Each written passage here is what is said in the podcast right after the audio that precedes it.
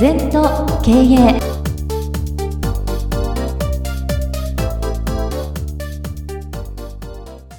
一歩を進むとは原点に帰ることです。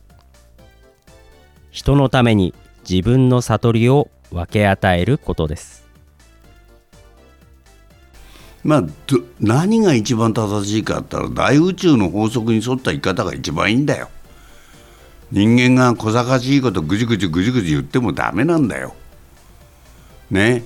で必ず例えば今度のゴンさんの問題の不自然なことは体制にならないですよ。一人がね何十億も年俸取っちゃダメですよそれ。うん、そんなねやっぱり何でも稼げばいいって話じゃないですよね。やっぱり分相応なことをコツコツやるしかないでしょ経営っていうのは。あのなんていうかな三方よし経営者よし従業員しお客様よしじゃないとね誰かだけはよくてあとその他はよくないなんて経営じゃないぞ。長続きしないそういうものは。これも昔からそう。私は若い時勝つ経営って30代一生懸命10年間やりました。でどんなことでも勝つこと覚えた。これちょっと違うなと思って今度勝ち続ける経営っていうのを研究した。これ10年間やった。これの方が楽、うん、目先活用か体制作りだから。これもちょっとまだ違うなもっとないかなと思って。100年続けって、うん、これもなかなかもう人徳がないと100年続かないわ。で今度ね出会った人が社員が幸せになる経営っていうの。これ研究した。で今もう研究して楽しい経営だな。だんだんシンプルになってきた。余分なこと考えなくていいんだよ。で今私が判断するのは楽しいか楽しくないかでジャッジメントします。ただ寝てたら楽しいとかそのレベルじゃないぞ。酒飲んでりゃ楽しくないでしょ。アル中になっちゃうから。そんなことやってたら。そういうレベルじゃなくてそれをクリアしてそのレベルじゃないもっと上で楽しいか楽しくないか。嫌なことに近づかないことだよ。なんでみんな嫌なことに近づくのと。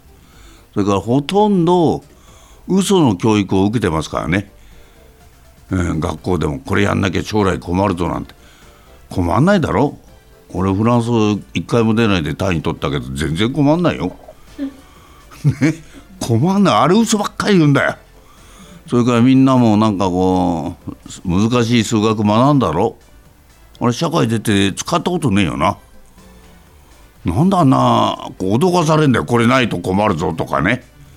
勉強しとかなきゃ将来困るぞ。何にも困んない。そういう固定概念に縛られちゃってんの。子供の時から。だから座禅やってそういうものをオールクリア。常にオールクリア。AC ボタンを押す。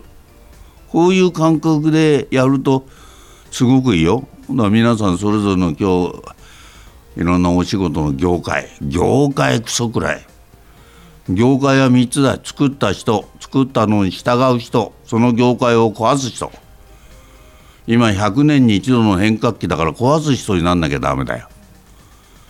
いや人が作った業界に尻尾振ってついていったらろくなことないぞ。うん。ねどうしても壊した人例えば大和湯の小倉さんなんか三越の下請けで全部壊して90%仕事なくなったんだよ。で自分で自ら郵便局と戦って宅急便っていうのを作ったんで今までの運送業界の常識重たいものを遠くに運ぶ日通を代表にしたそれをやめて小さいものをドアからドアに運ぶと。だから親猫が子猫をくわえてうろうろする。あのマークはそうだ。黒猫大和の。逆の発想したんだよ。そしたらお客さんが商品を作ってくれる。産直を直に送ったりね、うん、学生がもう今高校生でもボストンバッグ持って歩いちゃいけないんだ長いでかいの。送らなきゃホテルに。もう全くそう。ねゴルフ卓球便スキー卓球全部お客様がニーズで作ってくれた。あんな素晴らしいものを作ったわけだな。だからそれは作った人。あとはみんな佐川でも小倉さんの真似したんだ。よ従っていったわけ。U パックもしかりだ。やりたくねえんだ本当は。U パックは。あんなもの。めんどくさいからね。しょうがないからやった。日通もやったよな。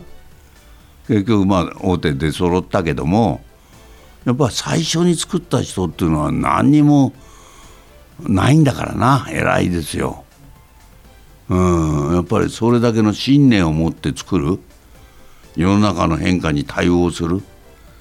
それからやっぱり屈辱的な下請けに甘んじちゃダメだよ。自分の意見をしっかり言わなきゃ。三越の岡田さんは宅急便がタダだからお前ら安くしろって言うんだ。うちも金取れないからお前らタダで働け。これじゃ参っちゃうよ。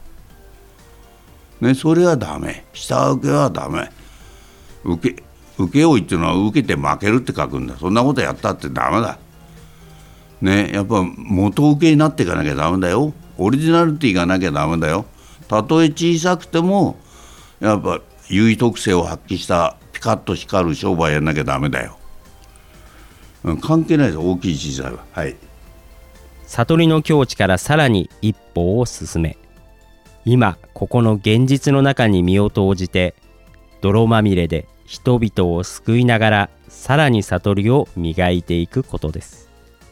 まあ仏教は蓮の花をね大事にしてる。泥沼で咲く綺麗な花だからいいんだよ。茶葉で咲かなきゃダメ。綺麗なとこで咲くわさびの花はダメ。わさびの花は清水しか育たない。やっぱり泥沼で茶葉で現実の中で花を咲かすと。こういうことがいいな、うん、それからこの悟りっていうのはくせ者で私もかつて悟りを求めてました。ね。求めてるうちは誘われ逃げちゃうんだよな。もういいやと思ってるから入ってくるな、うん、もういいやんなもん悟んなくてもって、まあ、10年15年そうやってらよく分かんない。まあいいやしゃあないなと思った時ポーンと感じる。ああ悟ったなって。でもうもう一生大丈夫だとまた曇るんだよ。それの繰り返しだからまあな。あんまり気にしないで士官ただやってるとだんだんだんだん誰でもそういう体質になる。みんなね頭を考えすぎ。現代人は。頭を提示することで感性が磨かれるね。色眼鏡をかけないことで真実がわかるな。それが大事ですよ。はい。